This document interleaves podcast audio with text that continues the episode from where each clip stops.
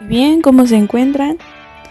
Bueno, hoy les hablaremos del cuestionamiento conceptual de las cogniciones desadaptativas. Espero que lo disfruten y bien, a darle el tema. Cuestionamiento conductual de las cogniciones desadaptativas. Aunque el cuestionamiento verbal puede facilitar la realización del cuestionamiento conductual y de otras partes del tratamiento, es solo un paso preliminar la consecución de cambios más amplios y duraderos que son a nivel cognitivo, afectivo y conductual requieren el cuestionamiento conductual de las cogniciones del paciente. Este cuestionamiento conductual corre paralelo al cuestionamiento verbal. En el cuestionamiento conductual terapeuta y el cliente generan predicciones específicas a partir de los pensamientos negativos y diseñan experiencias para comprobar si tales predicciones se cumplen o no es decir, a través de tareas o experimentos conductuales y siguiendo por lo general un enfoque gradual, se somete a prueba la validez de los pensamientos. Los experimentos conductuales son actividades planeadas basadas en, la experimentación o en la observación que son realizadas por los pacientes en las sesiones o fuera de esta con el fin de obtener información que ayude a poner a prueba la validez de sus cogniciones o la validez de cogniciones alternativas. Aparte de esta finalidad de prueba de hipótesis, también existe una de descubrimiento, cuando los pacientes tienen poca idea o no tienen ninguna sobre los procesos que mantienen su problema o lo que podría suceder si actuaran de otro modo. Existen dos tipos básicos de experimentos. El primero que es experimentos activos. Son los más frecuentes en la práctica clínica. El paciente hace o deja de hacer algo de modo deliberado en una situación observa lo que sucede y extrae conclusiones. Estas pueden realizarse en situaciones reales o simuladas. Estas últimas son útiles cuando los clientes tienen miedo de hacer cambios en la vida real, cuando las situaciones problemáticas son raras o cuando se requiere probar cuál de diversas respuestas funcionan mejor. La segunda, que es experimentos de observación. El paciente es solo un observador o recolector de datos, no un actor. Estos son útiles cuando el cliente encuentra el experimento activo demasiado amenazante y cuando se requiere más información antes de planear un experimento activo. Aquí existen tres formas de llevar a cabo un experimento observacional, que son observación directa, encuesta, información de otras fuentes. En la observación directa, el paciente observa el comportamiento de otros. En la encuesta, el paciente y o el terapeuta pregunta a otros acerca de lo que piensan, sienten o hacen con la intención de obtener información sobre, un sobre una cuestión relevante para las preocupaciones del paciente. Al hacer encuestas es importante que el paciente prediga lo que cree que los otros responderán. En la información de otras fuentes, el paciente puede obtener información de otras fuentes como internet o libros de cara o someter a prueba ciertas ideas. Ahora hablaremos de Binet Levy Butler del 2004. Ofrecen una guía detallada de cómo llevar a cabo experimentos conductuales tanto en general como en diversos trastornos psicopatológicos. Rolf y Benel hicieron varios pasos que a la hora de diseñar y llevar a cabo experimentos conductuales. El primero es identificar una o más cogniciones del objetivo que sea importante de abordar por ejemplo, me tiemblan mucho las piernas cuando estoy ansioso y necesito agarrarme a algo para no caerme. Aquí se, aquí se necesitaría evaluar el grado de 0 a 100 en que el paciente cree en la cognición. La siguiente que es revisar las pruebas existentes a favor y en contra de la cognición. Esto es realmente una forma de cuestionamiento verbal que es útil para proporcionar ideas sobre las variables a manipular en el experimento, reducir las creencias en la cognición y facilitar la realización del experimento. Además, es útil desarrollar una o más perspectivas alternativas a la cognición objetivo y evaluar el grado en que el paciente cree en la misma. En el número 3, hacer una predicción específica que pueda someterse a prueba y evaluar el grado de creencia en la misma. Esta predicción puede coincidir con la cognición objetivo o ser un ejemplo más específico o una derivación de la misma. Por ejemplo, si suelto el carro en el supermercado cuando estoy nervioso, me desplomaré. Estas pueden significar diversas cosas y necesitan ser operacionadas. Por otra parte, las predicciones requieren especificar la gravedad o intensidad de las consecuencias predichas. El número 4. Justificar al paciente la necesidad de llevar a cabo el experimento que permitirá comprobar la validez de predicción y en el caso de las alternativas el paciente debe quedar claro el objetivo del experimento. Hay excepciones que pueden ser en ciertos experimentos que se utilizan, por ejemplo, para promover sensaciones corporales con la finalidad de establecer sus causas o exagerar dichas sensaciones para comprobar qué sucede. En el número 5 es acordar en qué consistirá exactamente el experimento, lo que el paciente hará y cómo, dónde, cuándo y con quién, las conductas que debe eliminar debido a que contribuyan a mantener la predicción negativa. Y los aspectos que se tendrán en cuenta para decidir si la predicción se ha cumplido o no. Aquí es importante escuchar y resolver las dudas y objeciones del paciente anticipar posibles dificultades y modos de solucionarlas. En el tratamiento de la ansiedad, los experimentos conductuales implican exposición, pero esta difiere de la exposición estándar tanto en las explicaciones que se da a los pacientes como en la forma de llevarlo a cabo. Aquí la finalidad no es permanecer en la situación temida hasta que la ansiedad se reduzca, sino que el paciente pueda someter a prueba determinadas predicciones. Por lo tanto, la frecuencia, duración o graduación de la exposición no son tan importantes como el que se activen los miedos de los pacientes y estos puedan comprobar a través de sus acciones o falta de ciertas conductas si sus creencias son ciertas o no. ¿Qué otros pasos se necesitan para llevar a cabo un experimento conductual? Llevar a cabo el experimento y tomar nota detallada de los resultados. Aquí conviene que el cliente complete un autorregistro en el que conste de fecha, situación, predicción, perspectiva alternativa y grado de creencia de la misma, experimento, resultados y conclusión. También hay que explorar qué se hizo realmente, qué sucedió y las implicaciones que esto tiene para las ideas preexistentes del paciente o sea, discutir cómo se llevó a cabo el experimento y los resultados de este. Por un lado tenemos, si la predicción no se cumplió, esto suele ayudar al cliente a darse cuenta de la invalidez del pensamiento o a plantearse la validez del mismo. Y por otro lado también puede tener explicaciones alternativas que le ayuden a mantener sus creencias, por ejemplo, que una sola prueba es insuficiente. Por lo tanto, hay que comprobar el grado en que el paciente sigue creyendo en la predicción una disminución es indicativa de la eficacia del procedimiento, mientras que un mantenimiento requiere explorar las razones para el mismo. Si la predicción resulta correcta, lo cual requiere basarse en datos concretos y no en posibles sesgos de percepción o interpretación por parte del paciente, esto constituye también una información útil. Hay que analizar si el comportamiento y los pensamientos del cliente contribuyeron a los resultados y si la situación puede mantenerse de modo diferente la próxima vez. También es extraer conclusiones a partir de los resultados. Debe pedirse al paciente que resuma lo que ha aprendido del experimento. Planificar qué más conviene hacer. A partir de las conclusiones extraídas, terapeuta y paciente deciden cuáles son las implicaciones prácticas del experimento.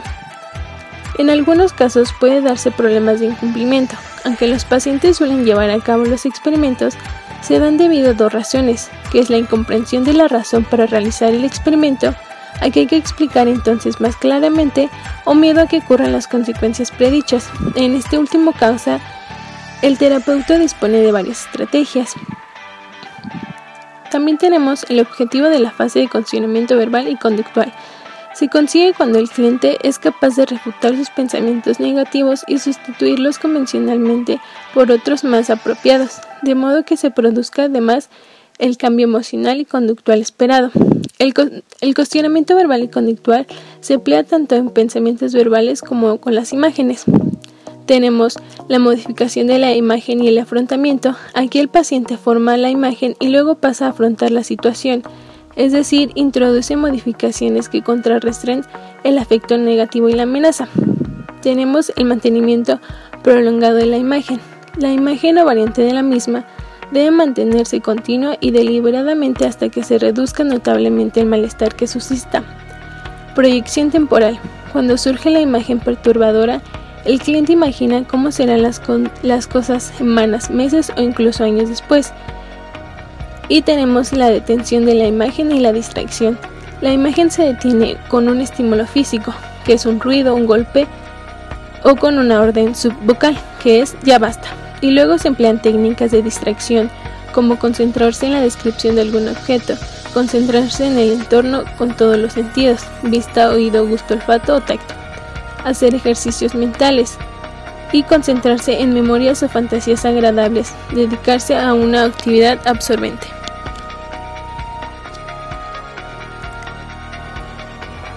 La terapia termina por centrarse en el cuestionamiento intensivo de los supuestos y creencias cuando se ha conseguido un alivio de los síntomas o cuando los esquemas interfieren con la marcha del tratamiento.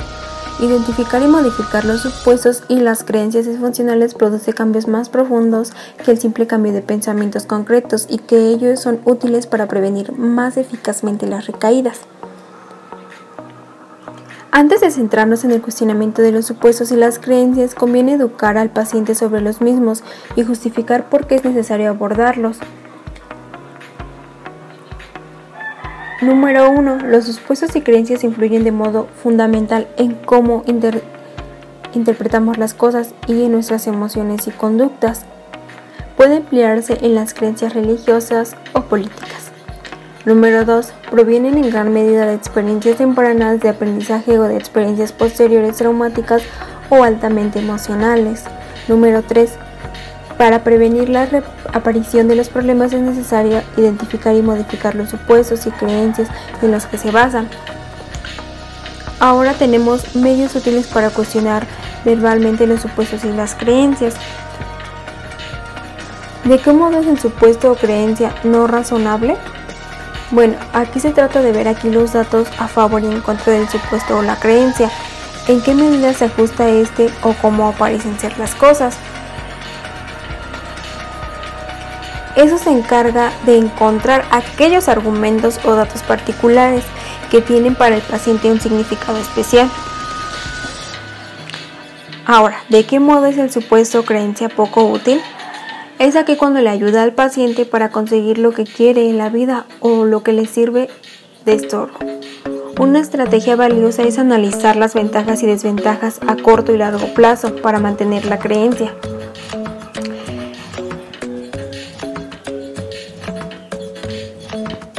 La exploración de las ventajas percibidas por el paciente de mantener una determinada creencia o conducta refleja también sus percepciones respecto a las consecuencias negativas de abordar dicha creencia o conducta.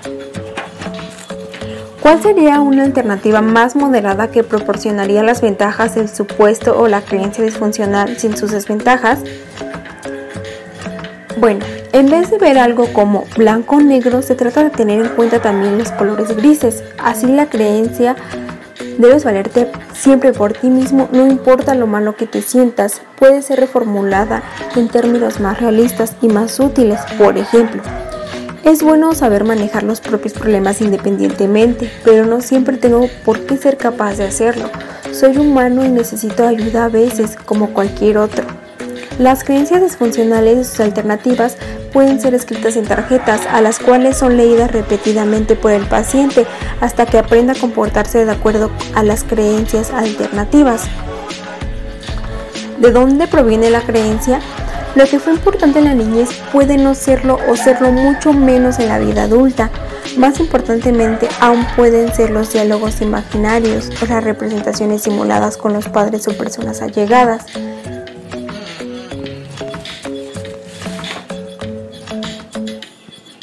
Algunos supuestos y estrategias para cuestionarlos son mencionados por Wells. Un ejemplo sería, supuesto, si me pongo rojo, todos se reirán de mí.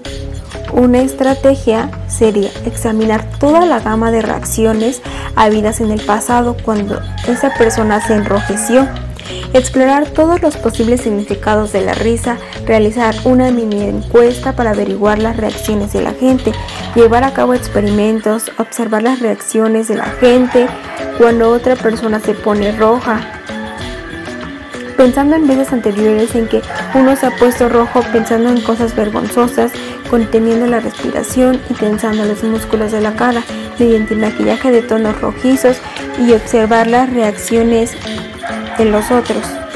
Bien, hoy hablaremos sobre las soluciones. Algunas dificultades son generales cuando hay otras propias del tratamiento de los trastornos de ansiedad. Hablaremos sobre las dificultades en la reestructuración cognitiva. A veces en esto se encuentran algunas dificultades como lo mencionábamos y aquí enumeré algunas, que es el cliente informa del pensamiento demasiado general y no especifica lo, lo que le, realmente le está ocurriendo. Otra es que teme el pensamiento, teme acerca de los pensamientos negativos. la tercera afirma que le está pasando lo que le teme. La cuarta se siente frustrado. Quinta mantiene algo algo cierto que cree que realmente está pasando. La siguiente no encuentra absolutamente nada negativo. otra misma es no quiere correr ningún riesgo. Y una más, dice que después de los ataques de pánico no le da miedo desmayarse o que le pase algo malo. Bueno, ahora vamos a desglosar y buscar las soluciones a algunos de los puntos ya mencionados. Bueno, el primero. El cliente habla de lo general y no especifica lo que le teme que le ocurra. Bueno, aquí podemos dar los ejemplos de es terrible, estoy fatal, tengo que salir de aquí. Esos pensamientos son de miedo y lo que es necesario identificar y reestructurar. En este momento se le pide al cliente que piense qué es lo terrible y lo que pasaría si esto llegara a ocurrir.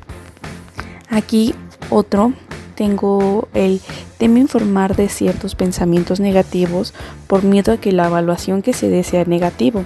En estos casos se muestra empatía con el cliente, diciéndole frases como comprendo lo que estás pasando, sé que es difícil, y también sé que es raro expresarlo a personas. Y se le explica que mm, no es normal que las personas con su problema tengan los mismos pensamientos, pero si no lo habla o no lo expresa, eh, no pasa nada, se puede retomar en la siguiente sesión. Solamente si él o ella lo cree oportuno. Se abordará la siguiente. Bien, por último, el cliente afirma que le, le pasó lo que temía que le pasara. Es decir, aquí se explora lo que ocurrió, porque a veces puede ser que, que el cliente exagere lo que le está pasando. Puede decir que se desmayó cuando realmente nada más sintió un mareo. O puede decir que está gritando cuando nada más alzó un poco la voz. Y en estos casos eh, se averigua lo que pasó y bajo qué circunstancias está pasando. Bueno, y si sale la, circunstancia positiva bajo una circunstancia oportuna, es decir, que esté bajo un ataque de pánico, ¿qué debe hacer? Bien, pues hay dos opciones. Uno es analizar cuál es la probabilidad que ocurra, es decir, cuántas veces. Lo que se debe así aquí es buscar estrategias para evitarlo. Y bien, el segundo punto es emplear la desdramatización. ¿Qué quiere decir esto? ¿Qué pasaría si realmente pasara? Explicarle al cliente qué es lo que está pasando, qué es probable si esto llegara a pasar, em, si es tan malo como realmente parece, si es probable que pase esto o se añadan cosas.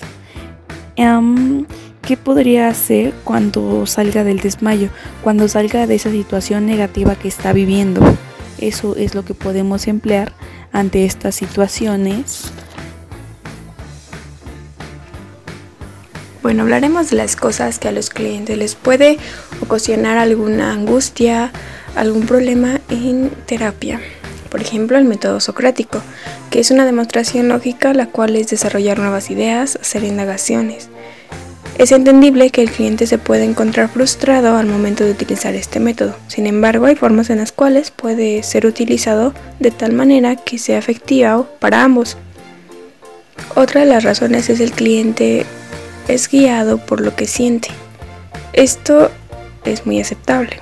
aunque debe de haber hechos los cuales comprueben lo que el cliente está llegando a sentir.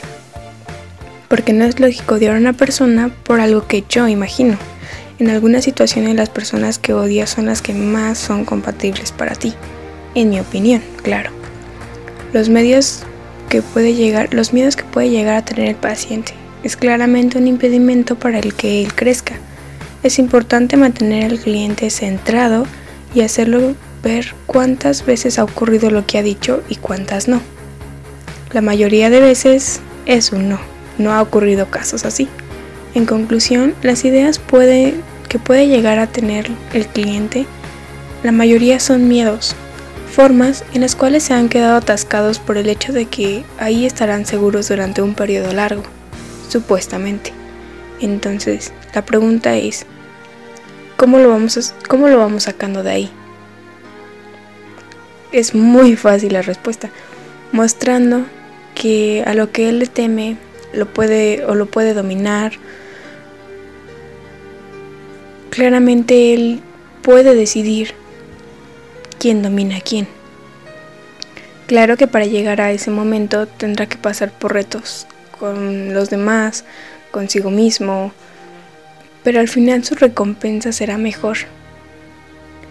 Y es ahí donde él se dará cuenta que todo lo que ha vivido era pequeño en comparación de lo que está viviendo ahora. Cuando el cliente teme que los ataques de pánico le puedan provocar un infarto ya que padece un problema cardíaco, padece un problema cardíaco, es importante enfatizar que la ansiedad o el pan por sí son los ataques cardíacos. Solo aumentan el riesgo de tenerlos cuando se combinan con otros factores, como el consumo excesivo de alcohol, el tabaco, el estrés o la diabetes. Si, si el cliente cree que tendrá un infarto y, nos aporta que su padre o un amigo murieron por lo mismo, que muchas veces hacemos asociaciones que luego resultan no ser correctas. El estrés y la ansiedad excesivas pueden aumentar el riesgo, aumentar el riesgo cuando se combinan con la hipertensión, colesterol, colesterol elevado, consumo excesivo de grasas o consumo excesivo de tabaco. Si el cliente pide seguridad de que no tendrá un infarto, conviene remarcar que aunque la búsqueda de seguridad es comprensible, no hay garantía, no hay garantía absoluta de que un suceso determinado no vaya a ocurrir. A ocurrir. Se pide al cliente que analice el precio que está pagando por evitar ciertas actividades para prevenir. Si en sesiones posteriores el cliente volviera a pedir seguridad, se le dice que recuerde lo que discutió previamente.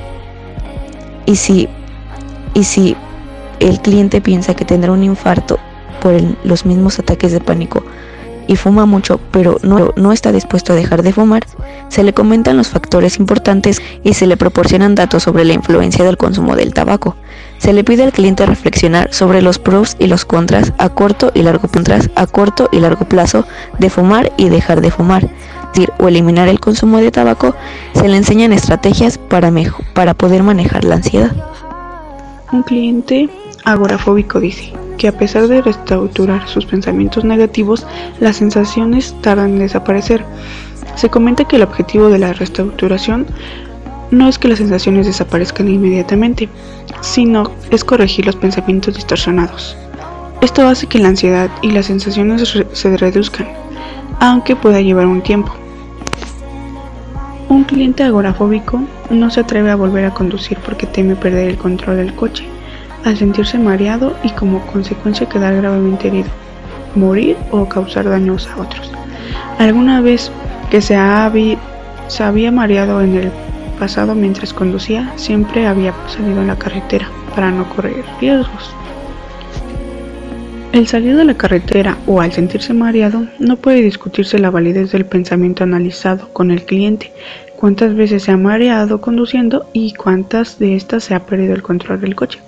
La solución es preguntar al paciente por pensamientos por otros pensamientos que creía que eran ciertos, pero que han demostrado no serlo. Un cliente agorafóbico no acepta como último paso en la aplicación del tratamiento intentar tener un ataque de pánico en una situación difícil. Se le pide que describa qué puede ocurrir realmente como consecuencia de un ataque. Si la respuesta es simplemente pasarla mal, se le alienta a intentarlo y se enfatizan los beneficios que conseguirá.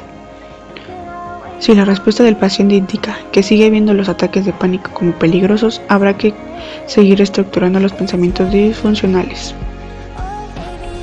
y llevando a cabo nuevos experimentos conductuales. Si el cliente acepta intentar tener un ataque pero no lo consigue, se complica la situación.